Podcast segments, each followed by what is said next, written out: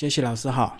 嗯，主持人好，呃，大家好，各位听众朋友们，午安啊、我是 Jessie 老师。好，杰西老师一开始先自我介绍。好，那呃，我大家都叫我 Jessie 啊，所以我就自然而然就是称自己为 Jessie 老师哦。嗯，那其实呢，之前我是在纽西兰念书，那我念的是心理学的科系，那主要是专长是零到十五岁的青少年的朋友。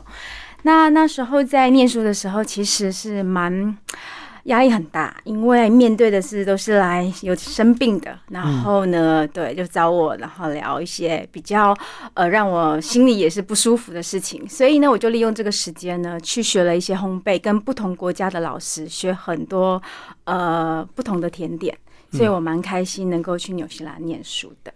你那时候念书就有开始实习，接触一些个案哦。呃，对，因为我们实习是蛮重的，所以我们的一些呃个案呐、一些东西，我们都一定要进去，因为毕竟在国外念书的话，他的实习是比真正的在纸上谈兵来的重要嗯嗯，就看得更重，就对。啊，没错，对对嗯嗯对。你在那边念几年啊？呃，我在台湾大学毕业之后就过去念，那因为在台湾念的是管理类，那去那边念心理学，我是从大二、大二、大三、研一、研二，大概念了四年，实习了大概三年左右，然后工作了两年。哦，所以你还有留下来工作两年。啊、对，因为学校觉得我们毕业之后没有在那边工作，好像不太想让我们离开，嗯，因为要培养一个心理咨询的专业人士还不容易。所以你那时候就进入纽西兰的心理智商所。呃，不是智商所，是医院。哦，啊、他们的医院，儿童医院，因为我专业是零到十五岁青少年，所以我去儿童医院做一个这样的一个工作。那与其说工作，倒不如说我觉得是实习啦。对，因为他们呢那边的一个制度跟我们完全不一样，他们完全就是针对，就是以政府政府嗯来帮助协助这些青少年有问题的青少年来做一些辅导，跟台湾真的差很多。哇，那除了专业技巧，还有语言能力耶。对，嗯，英文那时候我小时候的时候，我的奶奶就觉得英文很重要，所以我一开始都是念英文的相关的学校。嗯嗯嗯。那后来是两年的这个时间到了，可以回台湾。啊、其实他是希望我留在那里的。那本来是要移民过去，然后拿移民签了。嗯那呃，可是我很想家，因为毕竟那时候只有我自己在纽西兰，所以我就很想回来。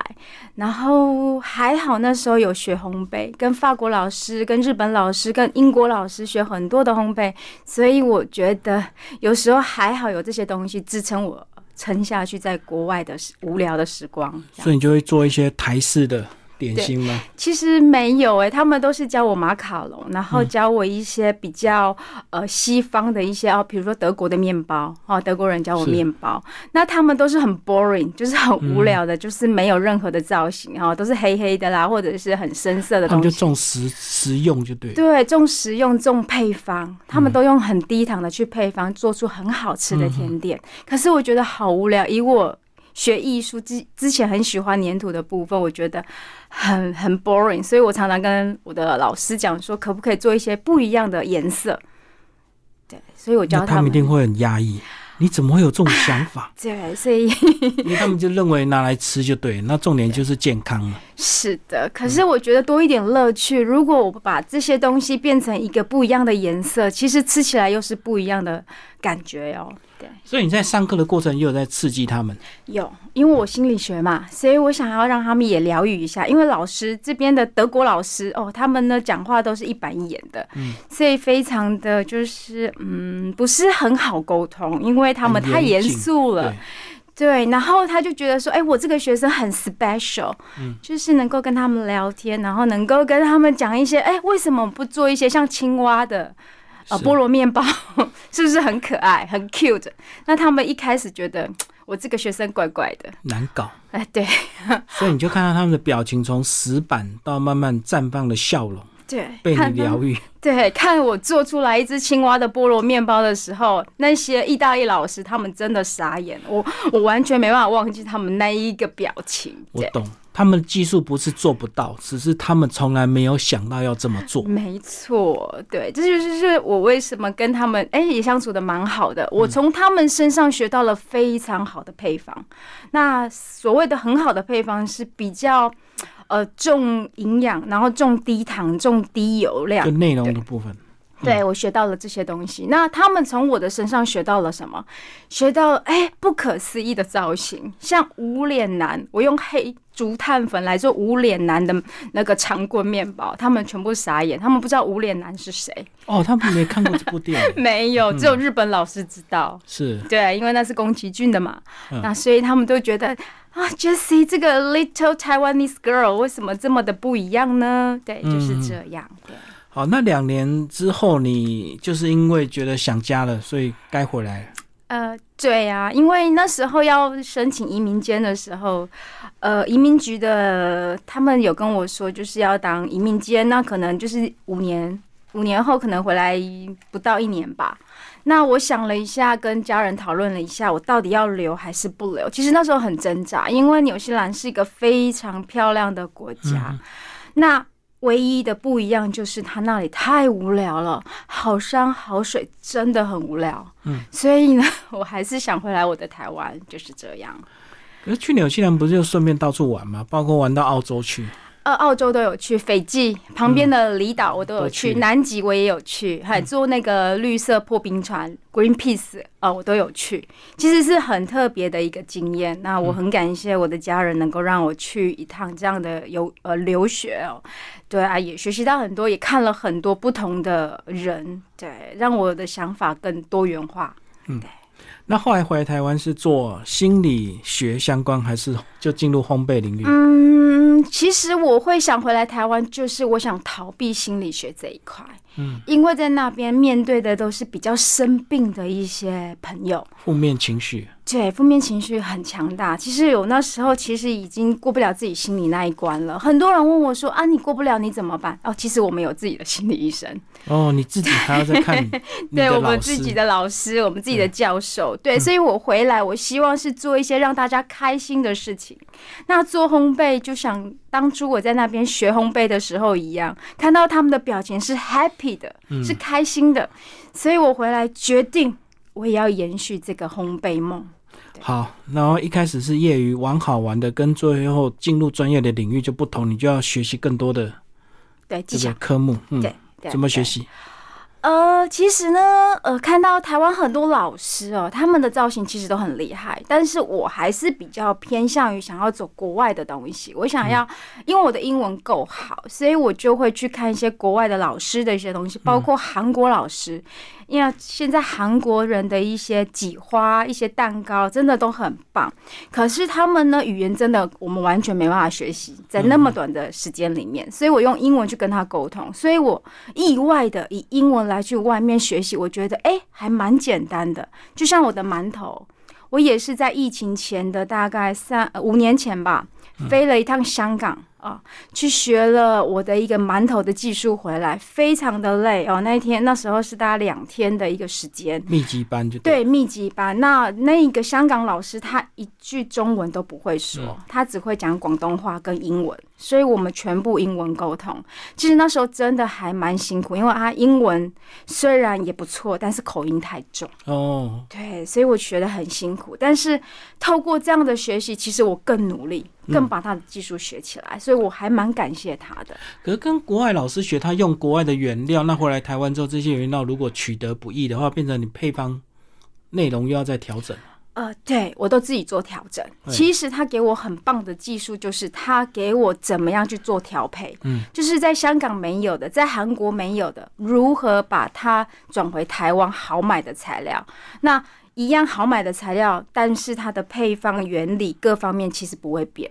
嗯，对，所以它的低糖啦，它的所有的东西其实也是维持一贯的一个比例都有。可是如果一样的原料你买得到的话，到了台湾还是会有气候的问题啊、温度啊、湿度的问题对，还是要调。对我全部都有调整，让适合台湾的学生我们来学习。所以我现在就是在我的呃呃呃店里面呢，我也有在教烘焙，那也有去其他，比如说台南啦、高雄啦、嘉义，我都有去教。那每一个地方的温度、湿度都不一样，像台北湿度。跟台中的湿度就不一样，那在发酵馒头发酵的时候也都不一样，所以这个呢我都有做功课，所以当让大家每一个地方的人做馒头起来都能够是成功又漂亮又好吃的。诶，所以你们会有基本的工具，就是温度计跟湿度计吗？呃，其实不用。哦 因为你做久了，对你做久了，其实你在打面团的时候你就知道。对，你就知道今天哦，原来我牛奶到七十克是不行的，来到台北我可能要到六十八克，哎，去到高雄比较热的时候，比较干燥的时候，哎，到六十八克不行，太多了，可能就是六十五克。以这样来慢慢循序渐进的倒牛奶，其实每一个地方都能做出很漂亮的馒头的。这是要有经验啊。如果比较没有经验的，是不是还是要依赖现代的工具？啊，不用，真的不用，因为老师会跟你讲配方的部分的时候，我就会教大家，你牛奶要怎么倒，不能全部倒。哎，我打到什么几分钟的时候，我就知道我要多倒一点。嗯，对，那我把我的经验值变成一个文字叙述，让学生非常的好上手。哦，这是你的技巧，就对。没有错，嗯对。但是你在一开始从学习到这个成为老师之前，中间一定还是有很多失败的经验。对有没有最悲惨的？有哦，我在做马卡龙的时候，那在呃我在纽西兰念书的时候，跟一位法国老师学马卡龙，嗯。那他们的马卡龙非常的甜，因为他们的马卡龙并不像台湾这样，嘣一口吃下去，绝对不是这样吃的，嗯。他们一定要配一杯茶。无糖的茶，热茶，然后再一口一口这样，一口茶，一口马卡龙，慢慢的这样吃下去。可是台湾呢，就嘣就吃下去，然后就甜的要死。对，其实我们的吃法是错的。当然，他们的配方比较甜，所以我来台湾，回来台湾的时候，因为湿度的关系，用他们的配方是绝对失败。我甚至那时候用这个法国老师配方回来台湾做的时候，我失败了一万多颗，嗯，一万多颗，不夸张。对，而且我做出来，唯一做出来那一颗很漂亮的，我给我妈妈吃，我妈妈还吐槽我怎么可以这么甜。你讲失败一万颗的原因是什么？是形状。第一形状，第二裙边没有很漂亮，因为我对自己的要求相当的高，可能裙边没有到达我要的，我就觉得它是失败。嗯所以为什么一万颗是这样来？或许很多人觉得，哎、我第一百颗的时候，就是老师你已经做的很漂亮了，可是那不是我要的。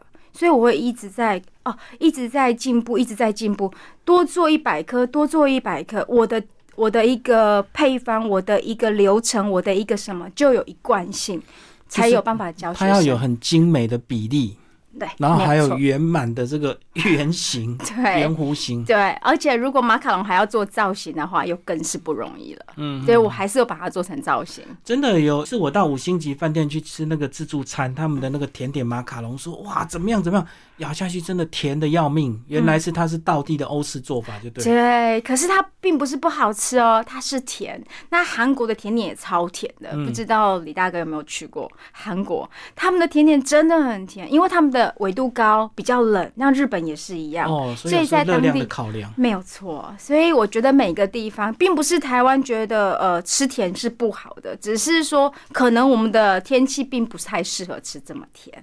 对啊，因为热带地区嘛，这个所以那个口感就是不一样。对，而且大家发怕发胖，对啊，哎，可是泰国也 也是有有些东西也是蛮甜的。对，可是其实他们蛮瘦的，你有没有发现？对啊，是代谢快嘛，天气热。有可能，而且他们可能都走路，不像我们那么方便，有捷运，有车子，出个几步路就是摩托车。对啊，嗯他们那都是走路嘛，所以我会觉得，哎、泰国人怎么都那么瘦？好，那你后来你慢慢发展出自己的专长的领域，专长的点心有哪一些？哦，专场的点心，哎、觉得蛮多的。我的专场就是造型，毕竟我很小的时候就学粘土了，啊，所以一步这样走来，也拿了十几张、快二十张的粘土证书，呃，日本证书啦，然后呃呃韩国的证书，哈，有那么多张的证书。那其实之前我就是在培养一些呃未来想要当老师、粘土老师的一些学生。那所以我觉得我造型很强的话，我的凤梨酥也可以做造型，是。那我的饼干也可以做造型，当然马卡龙也可以，馒头更是没有问题。所以我延伸到翻糖蛋糕、到婚礼蛋糕，对我来说都是小事情。所以我觉得。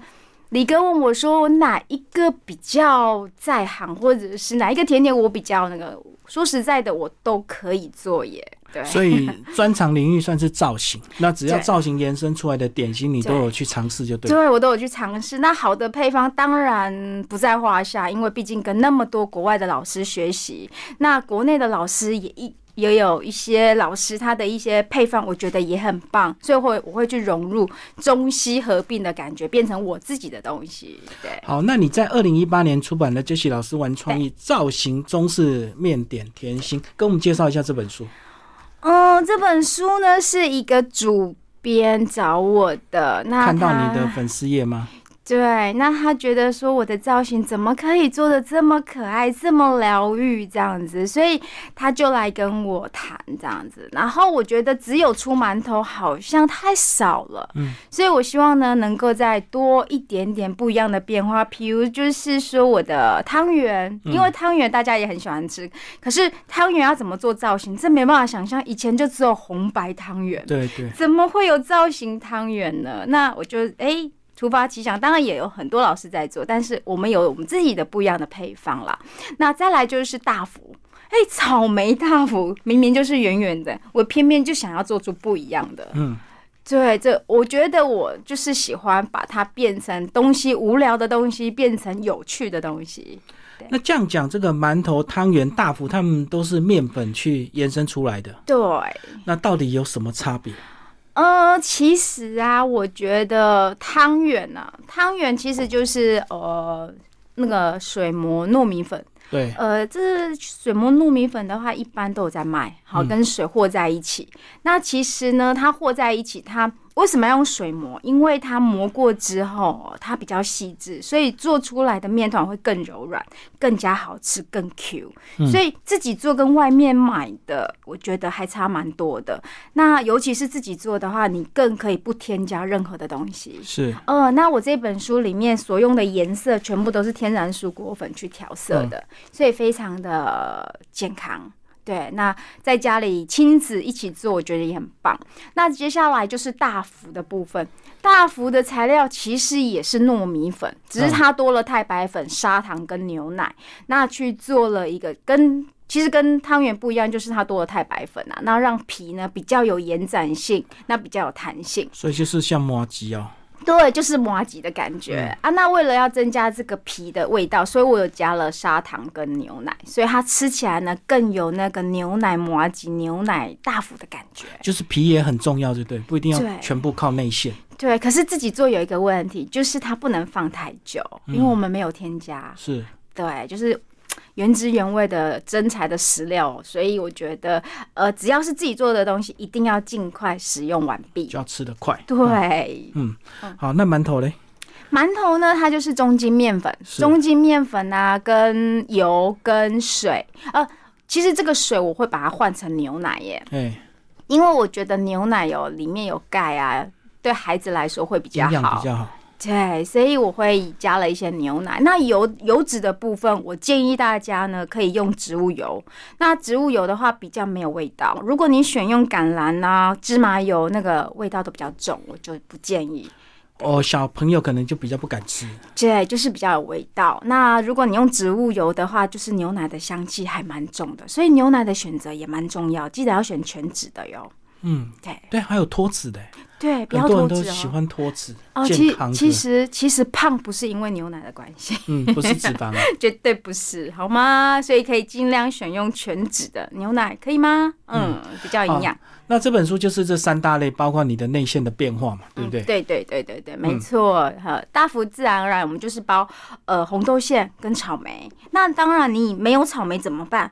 哎，杰斯老师，我们这个季节没有草莓啊，你可以用奇异果，那你也可以用你喜欢的水果去做取代，我觉得也很好吃。包绿豆可不可以？可以的哦。嗯，包花生好像很好吃。对，所以里面也教你内馅自己做，哎，有我还有教芋泥哦，我的芋泥真的超好吃的，而且还有画很漂亮的这个画画。芋泥不是把那个蒸熟之后搅烂？就变芋泥，还要加一些秘密的配方哦。对，还有芝麻的，我觉得也很好吃。我就芝麻馅这边老师都有教怎么做，大家也都可以看我这本书，然后学起来这样子。嗯，对。所以你当初写这本书就针对初学者啊？对，完全不懂，完全是零零基础的一个学生去做的。那当然，如果你有任何问题，其实你也可以来上老师的课。然后搭配书里面的哦，这么多的造型，哎，再去做延伸，我觉得也很棒。嗯，对对，实体上课的好处就是东西都老师准备好。对，比较快有成就感。对，你就不用洗碗，然后你也不用就是呃还要呃哦一堆东西要去呃去称啊去什么的这样子。所以我真的觉得完全初学者其实可以先上一两堂的实体课，然后有个基本的概念之后再来买书自修。对，我觉得也会比较来的上手，比较快。对，才不会失败率那么高。是的。好，那接下来我们来讲说很多这个烘焙，不管是什么点心，基本上都是甜食为主了。好，那是不是因为这样子，所以造成很多老师或者是很多学生吃了很多甜食就会变胖？是这样子吗？其实有时候啊，如果你无论吃不吃甜点啊，你吃鸡排会不会胖？也会嘛。是啊。你只要吃过量的东西，其实都会胖。那你吃米饭会不会胖？也会，并不是吃甜点就会胖，对不对？所以我不知道为什么大家的迷思都说啊，其实老师，我们吃这么多甜点会不会胖？哦，胖不是因为吃甜点，胖是因为你的作息可能不正常，胖可能因为你吃太多碳水化合物或是淀粉，对不对？那你为什么要吃宵夜？宵夜也会胖啊。对不对？所以呢，甜点不一定只有吃甜点才会胖哦。我们是都被珍珠奶茶的印象害死。对，真奶加鸡排。可是真奶跟鸡排，其实偶尔吃会胖吗？不会。你要选对时间吃。你一大早。一般来说，我们就是不要宵夜。我觉得最棒的时间，你想去吃一些 NG，我们来讲 NG 的东西，就是一些油脂比较高的，例如鸡排，例如咸酥鸡。例如这些比较高热量的，我建议大家就是，哎，下午茶的时候吃，嗯，不要超过哦，天黑了再吃。对我觉得这样子对你的代谢来讲会比较好代谢掉。对啊，这个就跟咖啡一样，有些人这个喝咖啡晚上睡不着，那如果你早点喝，可能问题就比较小一点。对，就是这样，因为毕竟我们的身体的状况就是如此，我们没有办法去。嗯，所以你之前还是有一段时间是胖的。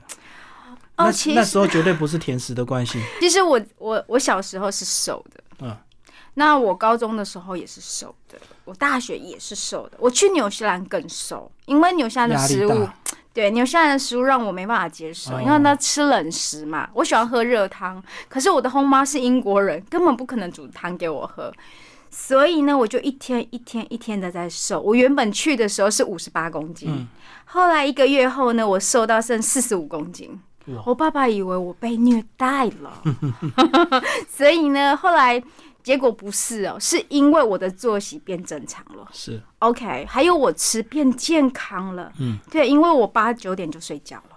然后我的我我也没有吃炸鸡排，那我就吃的就是原食原形食物，不是圆形的食物，是真的就是青菜、蔬菜、沙拉，所以很明显的瘦的很健康。在纽西兰的时候，然后结果回来台湾的时候，可能是空气的关系，或造成一些有的没有的一些空污的关系，我气喘开始发作。嗯，所以气喘发作的时候要吸什么？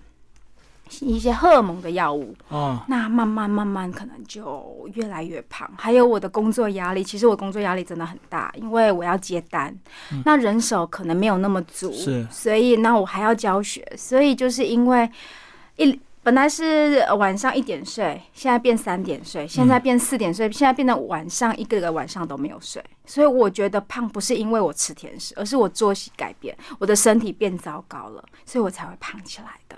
然后在晚上这个熬夜接单也会吃，一定吃，而且吃的很多，因为压力大，压力大就是口腹之欲就是能够满足我，对，解压就对，对，所以我觉得那时候胖真的很多，我那时候一度胖到六十八公斤。当我站上去，我本来都是五十几哦，呃，最胖最胖也是五十八而已，居然变六十八，在短短的四个月内胖了十公斤，然后体脂呢变得快四十，哎，这个是什么样可怕的数字？后来我赶快去医院做健康检查，是，那个医生呢，跟我本来就是好朋友，然后他跟我说：“Jessie，你怎么了？你发生了什么事？你的甜点太太油了太哦，好吃了，对，对你每次都送我，这样不行哦，你会害我胖。”我说：“其实不是。”然后我就跟他讲了一下。后来呢，他就看我跟我讲说：“你有中度脂肪肝了哟，你知道吗？”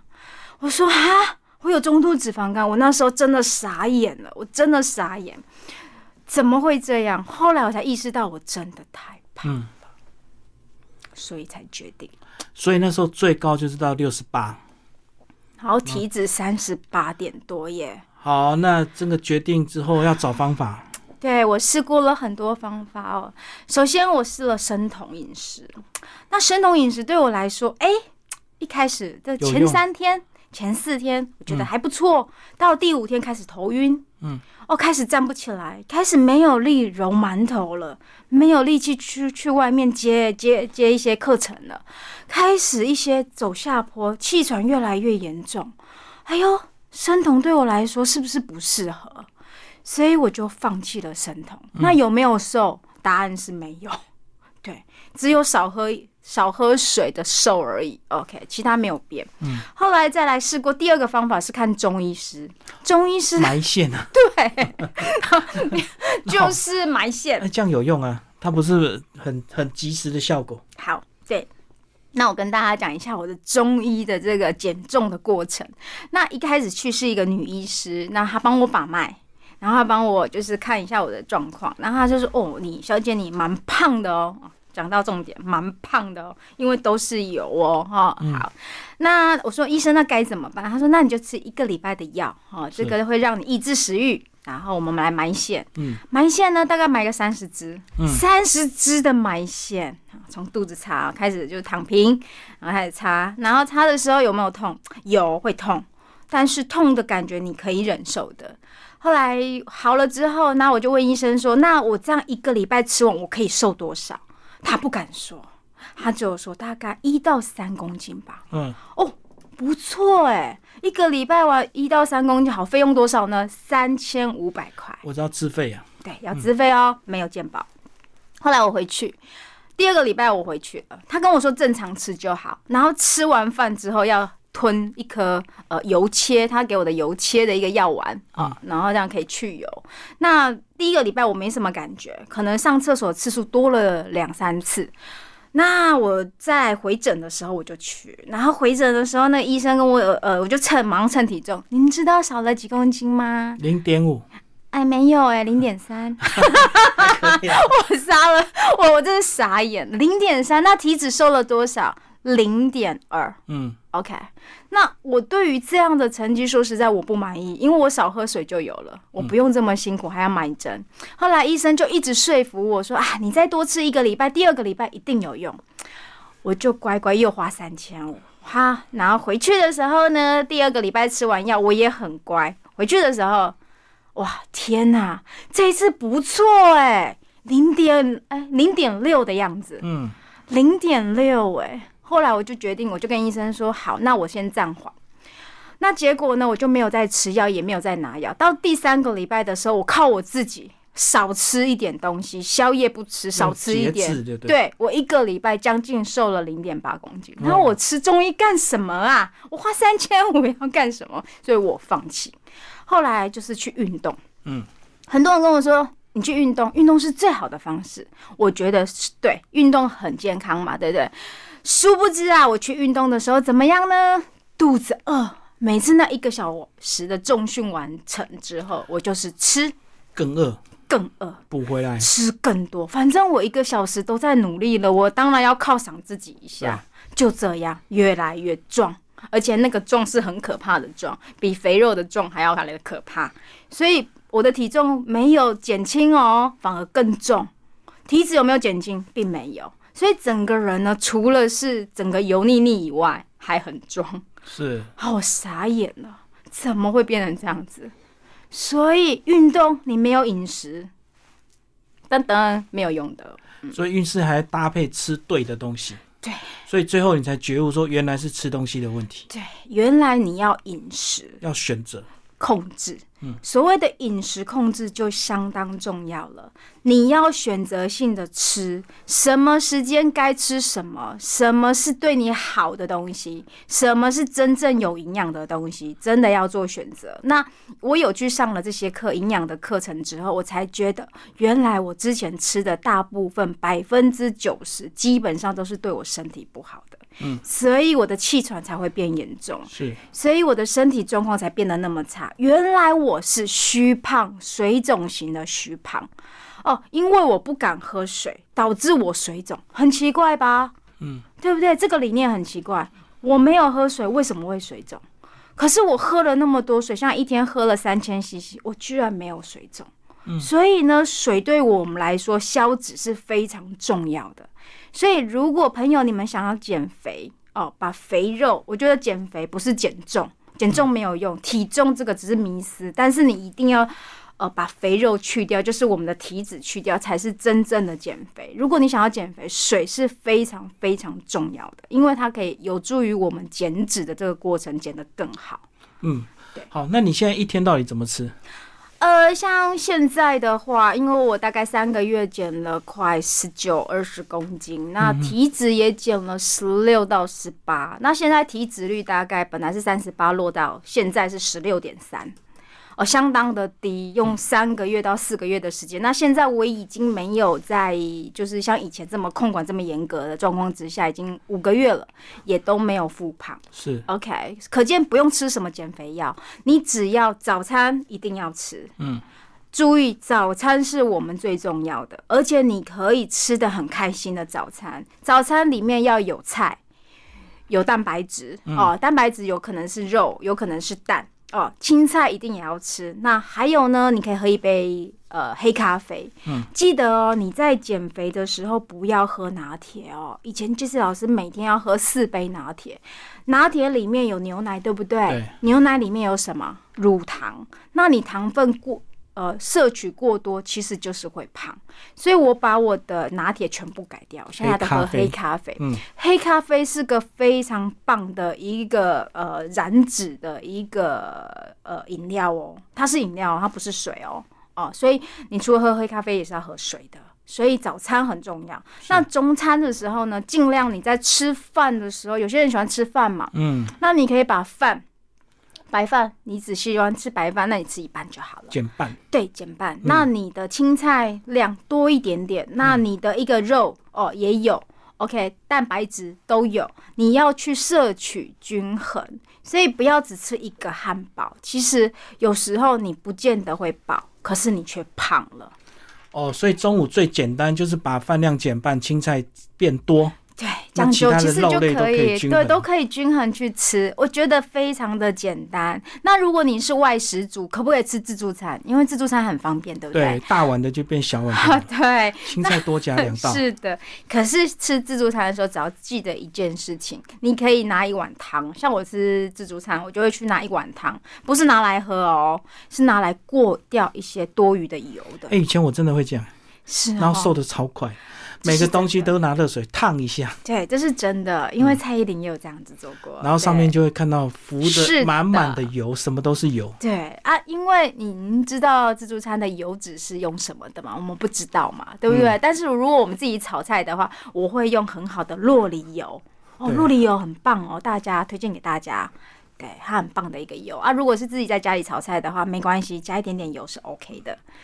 就是外面的油，它一定要便宜，所以它不是不太可能太好。太好啦，所以把它滤掉是比较好。啊，自己如果用好油就可以吃，就不用把它。人体还是需要有油脂，油脂这这两个字很重要哦，不要忽略了。啊，晚餐还没晚餐呢？大家在晚餐的时候是不是一下班回来都超累的？那你晚餐的时候尽量在八点前把它完成。嗯，那晚餐我都很简单。晚餐的话，我就是顶多就是可能一个青菜，然后一颗蛋。嗯大概就是这样。水煮蛋，嗯，我比较不喜欢，我现在都比较不会喜欢去吃饭了啦，因为晚餐的部分。这样子你晚上吃的少，自然就不好熬夜，对不对？对因为熬夜你就可能会害自己又吃了第四餐。对，所以我就会很累，因为我吃不多嘛，所以我的体力就好像在九点或十点我就透支了。嗯，所以呢，也警惕我自己，哎、我的工作时间差不多了，不能熬太晚，而且我也饿了，饿了最好的方式是什么？洗澡睡觉，对不对？这样是不是就会瘦了？对，晚上吃的少，你自然趁你还没饿之前赶快睡。对，而且要早点睡。其实我们的人体的一些身体的一些开始在做修复的时候是十一点呐、所以尽量在十一点能够能够躺在床上，然后让身体修复的能力是最好的情况之下，我觉得也对你的瘦身有很大的效果。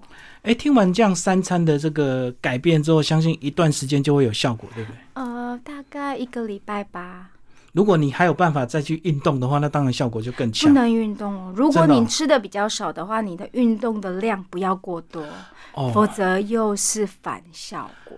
那这样子就是散步啊，对我就会去散步，因为我养了一只哈士奇，就不是跑步了，对我都会跟它去散步遛，狗。所以对遛狗，那它都跑得比我快，所以我就自然而然我也都在运动。嗯，对。那还有下午茶，要喝下午茶，这时候下午茶非常的重要。减肥怎么能够喝下午茶？错，减肥就是要喝下午茶，嗯，因为下午茶能够让你释放压力荷尔蒙。如果你的压力荷尔蒙越小，你的一个身体状况在这个消脂的状况之下，会对你有帮助的哟。所以为什么国外的人都要喝下午茶？你们知道为什么吗？因为在消除这个压力嘛。嗯对，在四点的时候，我们可以吃呃吃一块小蛋糕，可是这个蛋糕不是什么高热量蛋糕，cheese 蛋糕是很好的选择，不要吃面包哦。如果你在减肥的话，你就是尽量不要选择面包。那其实老师会比较喜欢吃 cheese cheese cake，、对，其实还蛮好的，可以推荐给大家。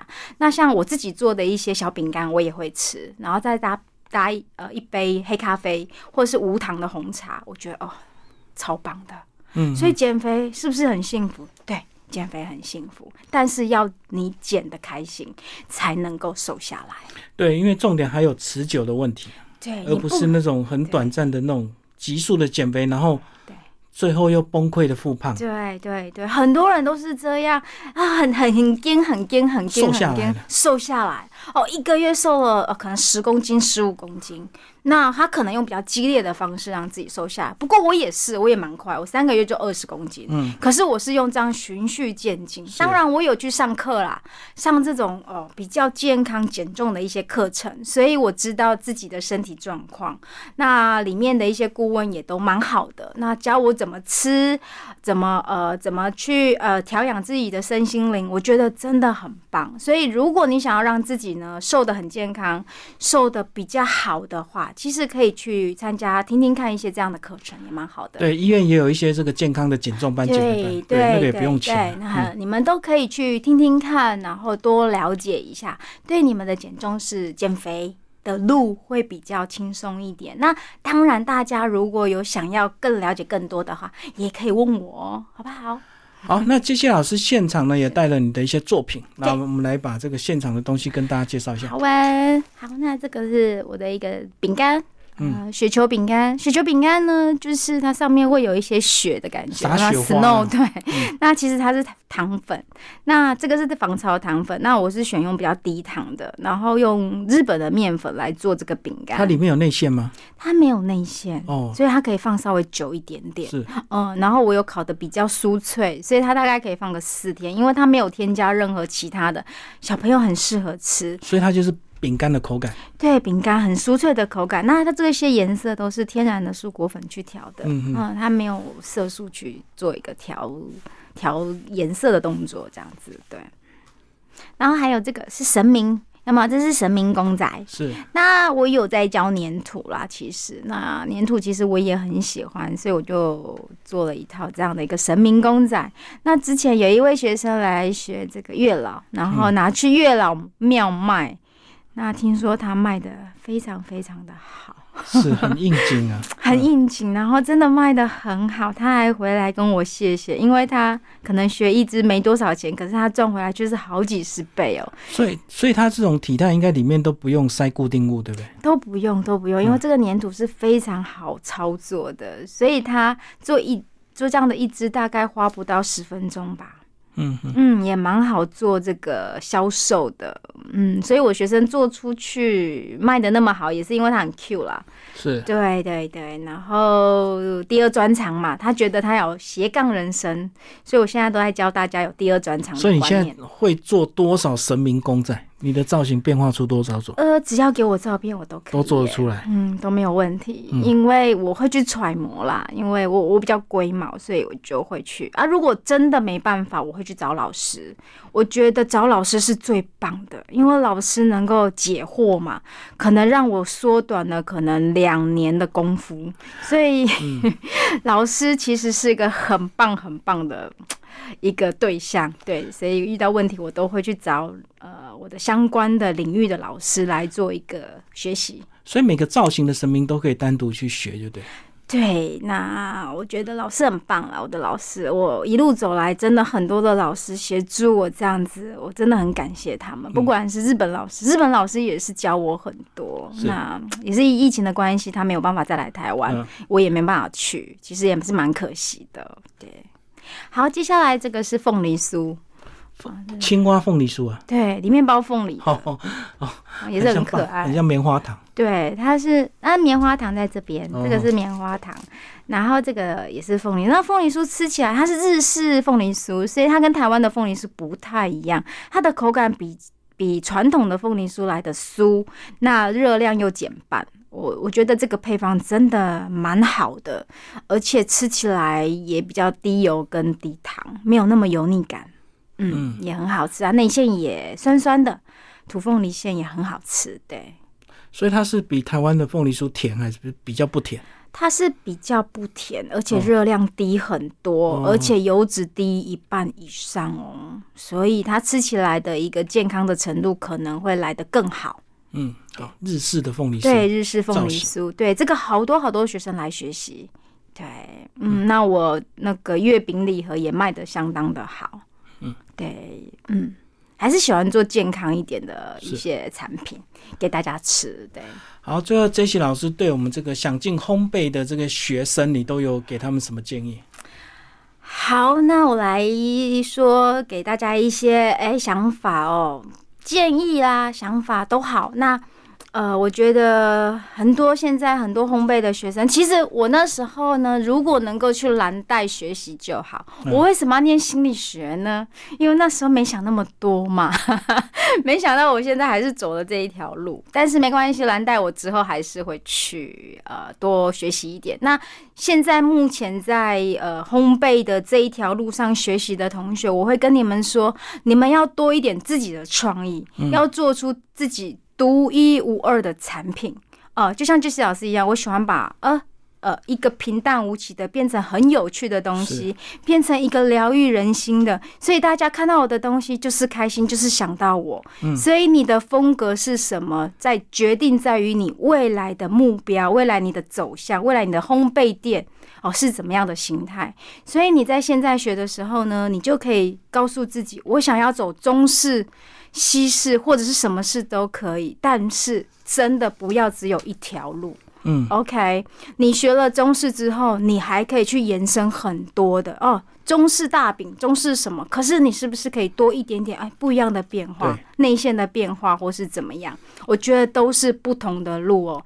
但是最重要是你现在一定要好好的学习，把自己的功夫达到最完美。那不要急着开店，先去实习，先去别间店，先去实习。哎、这间店，哎、你做了觉得还不错哦，慢慢的一个一个流程都有学起来之后，再来开店，其实也不迟。嗯，那所以呢，这些学生或者是之后想要开店的，呃，就是老师都很想跟你们讲，开店真的没有那么容易，要多看、多想、对多听、多去算你自己的预算，会不会造成自己的困扰？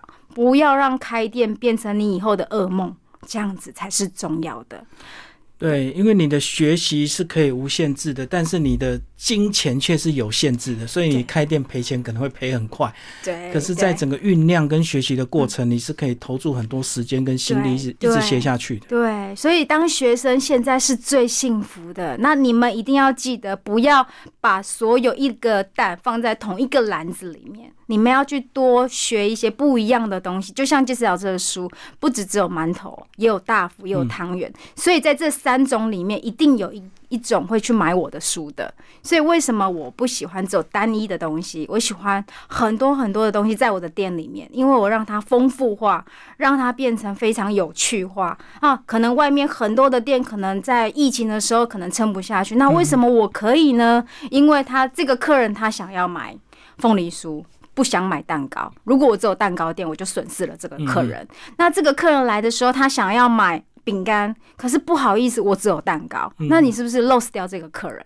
可是这个买蛋糕的客人会不会下次也跟我买饼干？会，对，对。所以呢，永远记得我们一定要经营多元化，专注你喜欢的东西，但是一定要经营多元化，这样你的未来的路才会走得更广、更好。然后有时候真的没办法的时候，请找老师，老师才是能够帮你解疑问最快的。嗯对，呃，给大家参考这样子。好，谢谢杰西老师为我们介绍他的烘焙享受人生，谢谢。对，谢谢。